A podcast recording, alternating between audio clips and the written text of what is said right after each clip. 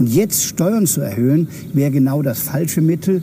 Erstmal ist es eine alte Forderung der SPD zu sagen, Entlastung im unteren und mittleren Einkommensbereich. Diejenigen, die sagen, wir wollen nicht über Steuern reden, die müssen dann schon sagen, wo das Geld in Zukunft herkommt. Jedenfalls. Wir wollen den Steuerfreibetrag für die Einkommenssteuer anheben und äh, wir wollen die Anhebung von der Besteuerung äh, von Spitzeneinkommen. Genau das ist unsere Frage heute. Sie haben den ein oder anderen Politiker erkannt. Steuern rauf oder runter. Es kristallisiert sich ja mehr und mehr heraus, dass neben der Klimapolitik das Thema Staatsfinanzen, Verschuldung, wie bezahlen wir die Milliardenausgaben in der Pandemie, dass diese Frage zu einem Top-Thema im Bundestagswahlkampf wird. Und in der Union, da gehen trotz gemeinsamen Wahlprogramms offenbar die Meinungen auseinander. Die CSU wirbt offen mit Steuererleichterungen. Die CDU ist vorsichtiger. Doch wieder keine Einigkeit zwischen Laschet und Söder. Darüber reden wir heute, unter anderem mit der finanzpolitischen Sprecherin der Union, Antje Tillmann. Und damit herzlich willkommen zum FAZ-Podcast für Deutschland an diesem Mittwoch, den 14. Juli. Ich bin Andreas Krobock. Schön, dass Sie dabei sind. Bevor wir auf die Positionen und Ideen der Parteien im Wahlkampf kommen, brauchen wir unbedingt erstmal einen Ist-Zustand. Denn wissen Sie gerade ganz genau, wie die finanzielle Lage der Bundesrepublik ist? Wie hoch die Schulden? Wie teuer die Pandemie? Und wie wir davon überhaupt jemals wieder wegkommen wollen, ohne die Renten zu gefährden? den Generationenvertrag aufzukündigen oder auf extremes Wirtschaftswachstum angewiesen zu sein? Das versuchen wir jetzt mal so einfach wie möglich, damit auch ich's verstehe. Und dafür habe ich mir unsere Wirtschaftsressortleiterin Heike Göbel dazu geholt. Hallo, Frau Göbel. Hallo, Herr Krobock.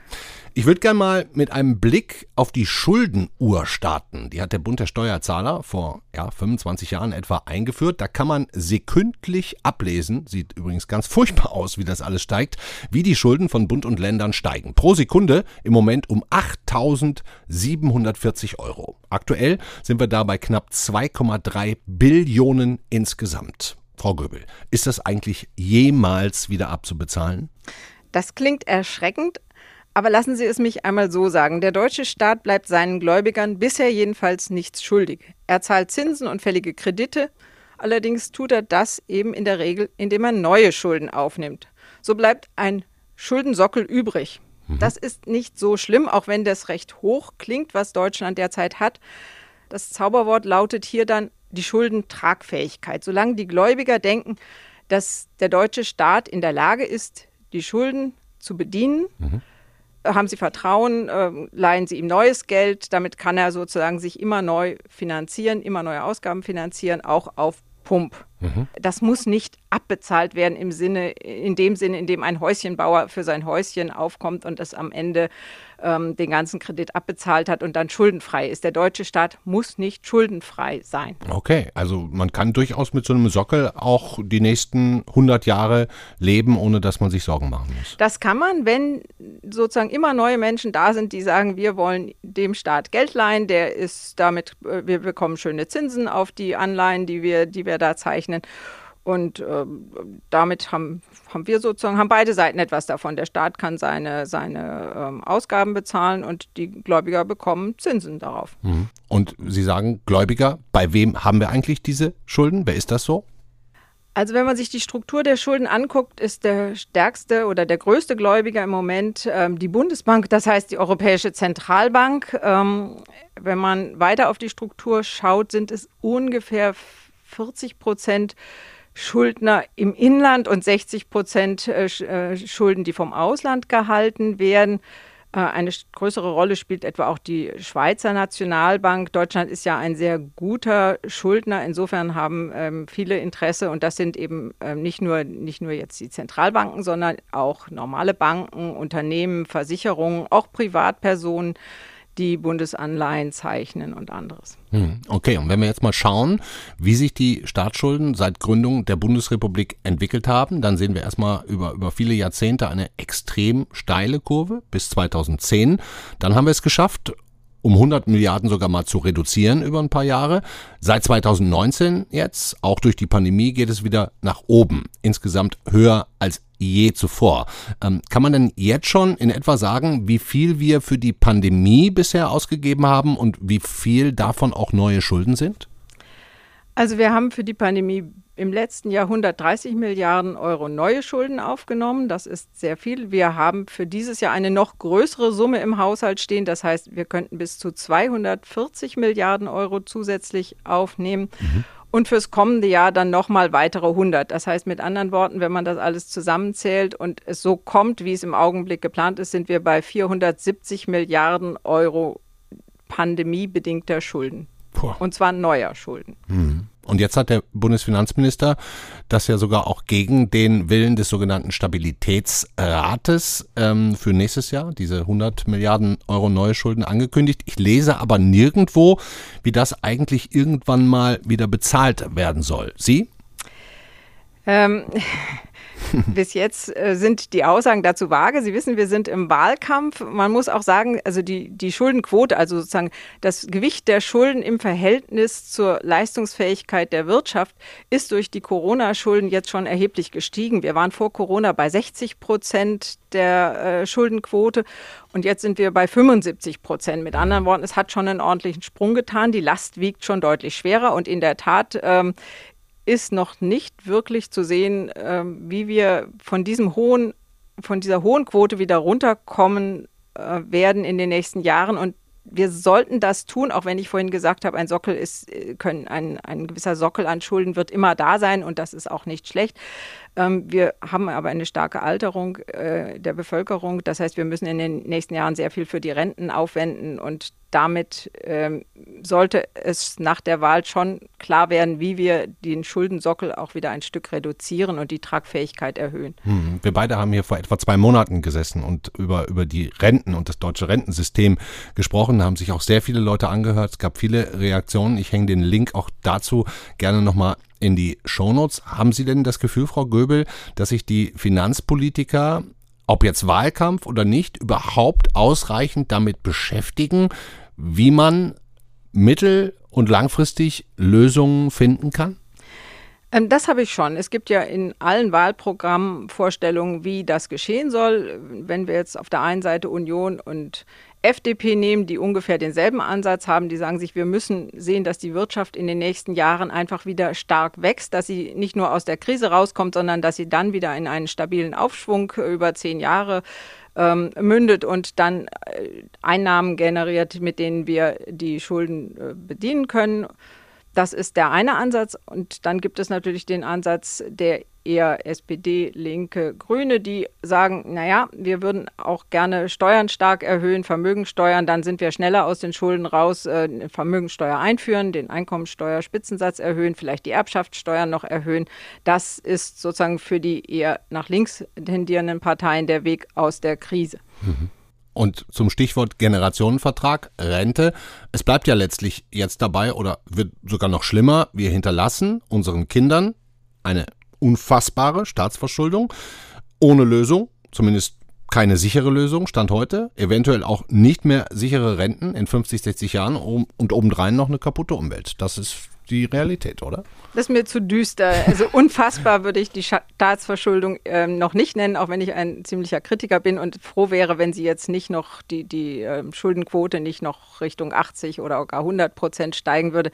Es gibt Länder, die mit 100, Japan mit 200 Prozent Staatsverschuldung ganz gut durchkommen. Mit anderen Worten, ähm, ganz so düster ist das Bild in Deutschland okay. mit 75 Prozent noch nicht. Mhm. Aber in der Tat finde ich, die Warnlampen sollten jetzt wirklich angehen, denn ähm, die Rentenausgaben, auch die Ausgaben für Pflege werden in den nächsten Jahren stark steigen. Wir haben hohe Kosten für den Klimaschutz und mit anderen Worten, wir müssen überlegen, wo wir Prioritäten setzen und wie wir von dieser steigenden Verschuldung herunterkommen, diese Dynamik einfach wieder brechen. Mhm. Dann schauen wir doch jetzt mal als nächstes mit der finanzpolitischen Sprecherin der Unionsfraktion, wie das Ganze vielleicht bezahlt und geplant werden kann und nicht nur schöne Worte für den ja jetzt mittendrin befindlichen Bundestagswahlkampf beinhaltet. Dankeschön, Heike Göbel. Ja, vielen Dank, Herr Krobock. Wir haben also jetzt ein bisschen was Grundsätzliches gehört über die Staats- und Länderschulden, Tendenz erstmal wieder steigend. Und jetzt sind wir mitten im Bundestagswahlkampf und die Parteien positionieren sich, wie mit dieser finanziellen Gesamtlage umgegangen werden soll. Von den Lagern links der Mitte ist die Forderung glasklar, Steuern rauf, um auch die Pandemiekosten zu bezahlen. SPD, Grüne, Linke sind sich da bis auf die Ausgestaltung eigentlich grundsätzlich einig. Weiter rechts sieht es anders aus. Die FDP will natürlich traditionell keine Steuererhöhungen. Soweit alles klar und auch wenig überraschend. Aber bei der Union dagegen, da scheint gerade alles andere als Einigkeit zu herrschen. Während der CDU-Chef Armin Laschet am Wochenende gesagt hat, nee, nee, er will erstmal alles beim Alten lassen, Steuern weder rauf noch runter, hat sich die kleine bayerische Schwester CSU vor ihrer Sommerklausur, die heute beginnt, ganz klar positioniert. Steuern runter. Markus Söder sagt das, genauso Landesgruppenchef Alexander Dobrindt. Und beide, CDU als auch CSU beziehen sich auf das gemeinsame Wahlprogramm. Ja, was denn nun? Union. Gut, dass wir das jetzt nachfragen können, und zwar bei der finanzpolitischen Sprecherin der CDU-CSU-Fraktion im Bundestag. Hallo, Antje Tillmann. Hallo, ich grüße Sie. Frau Tillmann, wer schlägt denn jetzt aus der Reihe und hält sich nicht an das Wahlprogramm? Laschet oder die CSU? Also beides, beide Äußerungen sind äh, im Wahlprogramm nachlesbar. Ich glaube, wichtig ist einfach für eine Partei, die in Gefahr gerät, in die Regierung zu kommen, äh, dass wir ein ausgewogenes Mittel haben. Wir haben die Schuldenbremse, dazu stehen wir, dazu steht auch die CSU. Und wir wissen aber auch, dass jeder verdiente Euro, äh, der, der zu Steuern führt, vorher auch äh, am, am Markt sich erwirtschaften muss. Deshalb ist beides im Programm. Wir sagen, wir nutzen die Chancen des Wachstums, um unsere Wünsche zu finanzieren. Und da ist die Entlastung der kleinen und mittleren Einkommen ähm, ein großer Schwerpunkt, den wir uns gegeben haben. Hm, Wenn ich da jetzt auch kurz mal, Sie haben einen Teil angesprochen, aus dem Wahlprogramm zitieren darf, da steht, der Solidaritätszuschlag, der Soli, soll für alle schrittweise abgeschafft werden. Jeder Zehnte zahlt den ja noch, und zwar die Besserverdienenden. Und da steht auch, wie Sie es gerade sagen, kleine und mittlere Einkommen sollen bei der Einkommensteuer entlastet werden. Das eine, der Soli, beträfe ja die Besserverdiener, das andere die sozial Schwächeren. Was davon gilt denn jetzt? Also es gilt beides. Erstens, schrittweise hatten wir auch im letzten Wahlprogramm schon stehen. Da haben wir gesagt, wir schaffen den Solidaritätszuschlag schrittweise ab. Und zusätzlich war der Satz drin, in einem ersten Schritt werden wir, ich glaube, die Zahl war 4 Milliarden Euro äh, auf den Weg bringen. Tatsächlich geschafft haben wir 12 Milliarden Euro. Und dann wird man diesmal sehen, was die wirtschaftliche Situation hergibt, äh, um den Solidaritätszuschlag. Für die letzten 9 Prozent sind es wahrscheinlich sogar nur noch, weil wir ja auch so einen Übergangsfahrt haben, äh, wie wir den weiter abschaffen. Dazu kommt, äh, das ziemlich sicher das Verfassungsgericht für die letzten Prozent den Solidaritätszuschlag auch nicht dauerhaft aufrechterhält, so dass wir da äh, unser Versprechen, ihn komplett abzuschaffen, genauso verfolgen werden. Aber natürlich müssen wir sehen, in welchen Schritten es finanzierbar ist. Mhm. Finden Sie nicht, dass das jetzt so ein bisschen ein Hin und Her lavieren ist, aus dem man alles herauslesen kann? Vielleicht senken wir den Soli dann, wenn wir an die äh, Regierung wieder kämen. Vielleicht auch die mittleren und äh, kleineren Einkommen. Vielleicht aber auch nicht, wenn es nicht geht. Was mache ich denn Ein da Wahlpro- jetzt als Journalist und Wahlpro- Wähler? ein Wahlprogramm zu schreiben ist, glaube ich, noch schwieriger als ein Regierungsprogramm. Denn erstens, das Wahlprogramm zieht immer dann, wenn wir 100 Prozent der Stimmen haben. Die Wahrscheinlichkeit ist jetzt nicht sehr groß. Das heißt, wenn wir auf einen Koalitionspartner stoßen, der andere finanzielle Wünsche hat als wir, müssen wir das kompatibel machen. Jetzt kann ich natürlich dem Wähler sagen, äh, mit mir geht das eine nicht. Und das haben wir deutlich gesagt bei den Substanzsteuern. Oder ich sage, ich versuche das durchzusetzen. Und das ist die Überschrift unter unser Wahlprogramm. Wir signalisieren sowohl den Bürgerinnen und Bürgern als auch der Wirtschaft, dass wir wissen, dass man das Geld erst erwirtschaften muss, bevor wir es als Steuern ausgeben können. Und das ist die Überschrift und darunter passt, passen auch beide Aussagen. Wenn man bedenkt, dass wir in der letzten Legislaturperiode wahrscheinlich mehrere hunderte von Milliarden Euro ausgegeben haben, die mit keinem Euro im Wahlprogramm standen, dann kann man erkennen, dass es ganz schwer ist, für vier Jahre in die Zukunft, gerade in der jetzigen schwierigen Situation, einen Plan zu machen. Und Wahlprogramm heißt, unser Ziel ist zu entlasten und den Soli abzuschaffen. Und dieses Ziel müssen wir kompatibel machen mit dem Ziel der Schuldenbremse. Hm, Aber Sie jetzt als finanzpolitische Sprecherin, die sich ja auch wirklich gut mit diesem Thema auskennt und schon lange beschäftigt. Jetzt schreiben Sie das alles in das Wahlprogramm rein. Da steht jetzt auch das weiche Wort schrittweise. Jetzt kommt auf der einen Seite der CDU-Chef Laschet und sagt, nee, nee, mit mir gibt's erstmal keine Steuererleichterung. Und auf der anderen Seite sagt aber der Söder, doch, die gibt's wohl. Sie werden schwerlich umhin kommen, da eine unterschiedliche Position zu erkennen. Na, im Zweifel können Sie auch beides machen. Also Sie können ja kleine und mittlere Einkommen entlasten und den Soli abschaffen. Es gab ja auch schon die Idee, den Soli in den Einkommensteuertarif zu integrieren oder an anderer Stelle eben Einsparungen im Haushalt vorzunehmen. Äh, ich glaube, dass man beides tun kann. Und das Angebot an die Bürger ist zu sagen, wir machen einen Kassensturz, wir gucken nach der Wahl, wie die Haushaltssituation aussieht und sagen dann, wir haben Summe X zur Verfügung innerhalb der Schuldenbremse und jetzt könnt ihr mitentscheiden, was wir an erster Stelle machen sollen. Mhm. Und die Vorstellungen, die wir haben, stehen im Wahlprogramm. Und mit diesen Vorstellungen gehen wir auf die Bürger zu. Mhm. also Tesorierungsbegünstigung ja. zum Beispiel wäre mir für die Unternehmen wichtiger als die Frage der Steuerentlastung des Solidaritätszuschlags.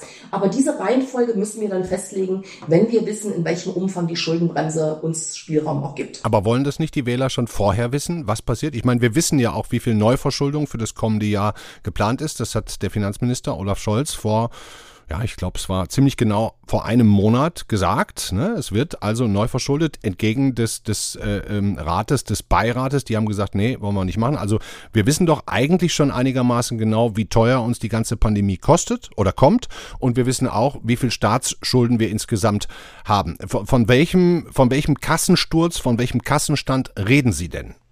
Also die Dämme sind ja irgendwie gebrochen. Seit Scholz äh, mit Pandemie zu tun hat und die Schuldenbremse einmal über die Sonderregelungen zu Recht nicht äh, eingehalten hat. Seitdem sind die Dämme gebrochen. Wir wollen aber zur Schuldenbremse zurück. Wir können auch gar nicht anders. Denn man möge sich vorstellen, wenn wir Deutschen sagen, wir heben die Schuldenbremse auf, was dann in Europa los ist. Hm. Dann werden wir es den Italienern und den Franzosen auch nicht mehr klar machen können. Deshalb ist das keine Alternative. Wir müssen auf Dauer zu einer Schuldenbremse zurück, die sicherstellt, dass wir in der nächsten Krise auch wieder den Spielraum haben, den wir diesmal genutzt haben.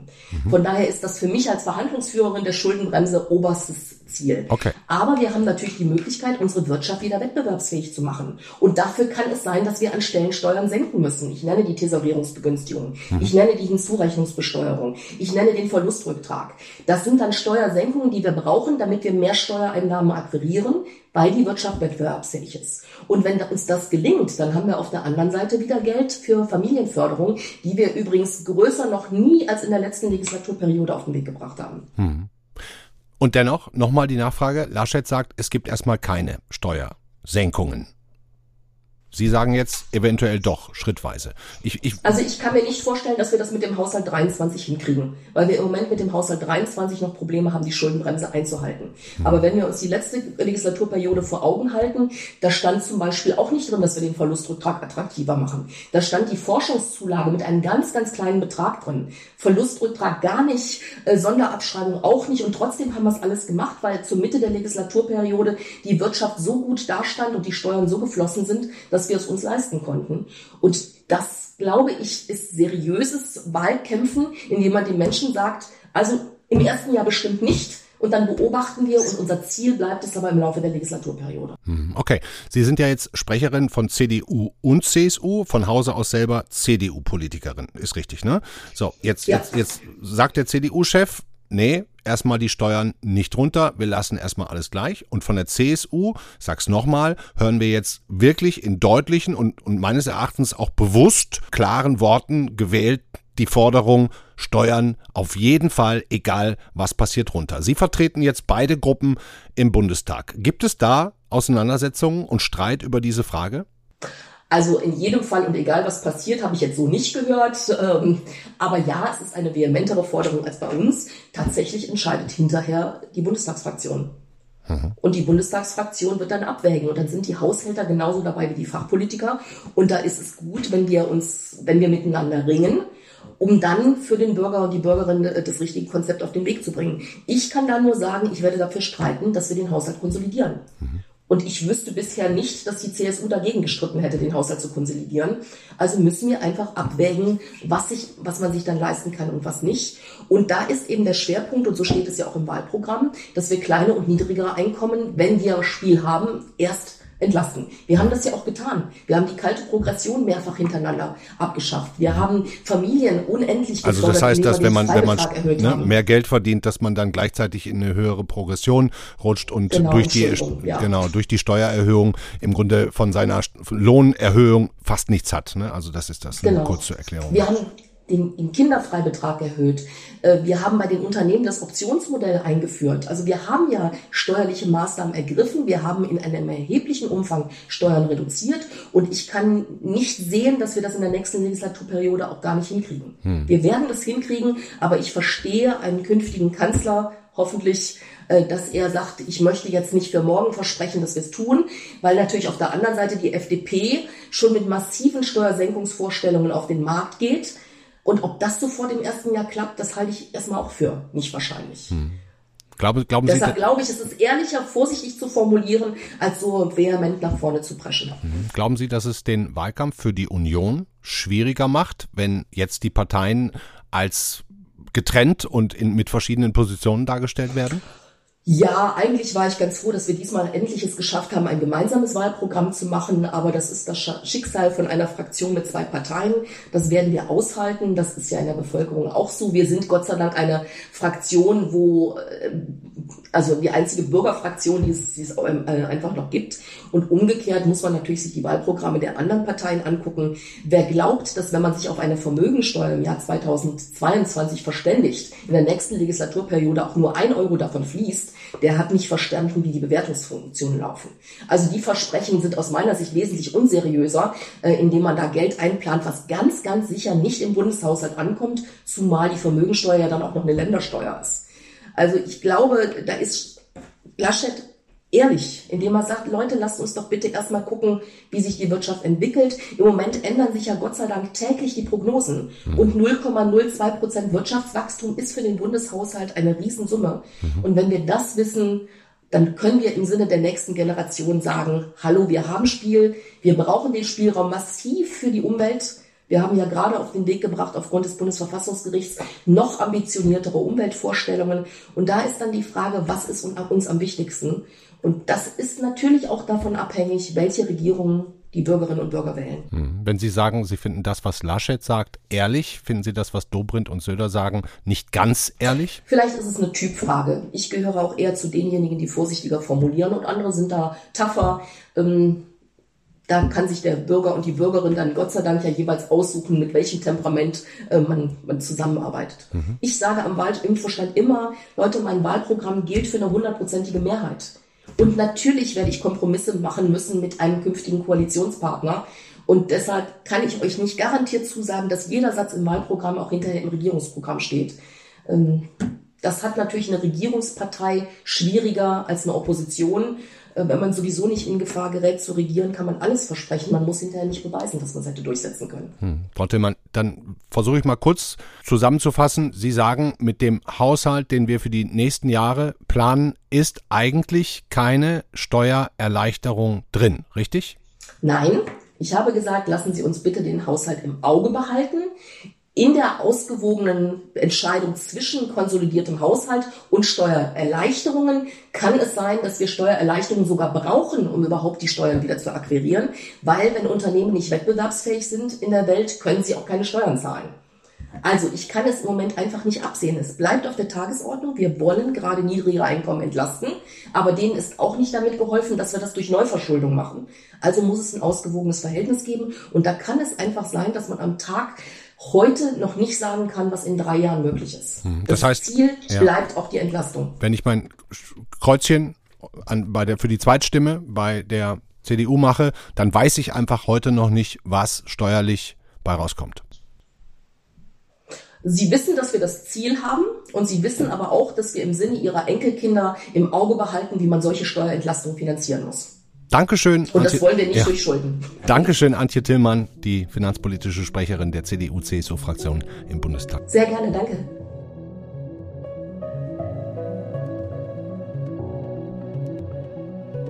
Übrigens, wenn Sie in den sozialen Medien unterwegs sind, dann werden Sie gestern nicht um den Hashtag Steuerzahler Gedenktag drumherum gekommen sein, denn laut Rechnung vor allem der FDP, die haben es auch überwiegend getwittert zum Beispiel, war der 13. Juli der Stichtag, an dem sich ihr Jahresverdienst von Brutto in Netto verwandelt. Alles, was sie also bisher 2021 verdient haben, im statistischen Mittel natürlich, ging bis gestern an den Staat. Steuern. Ab heute bis Jahresende aufs eigene Konto.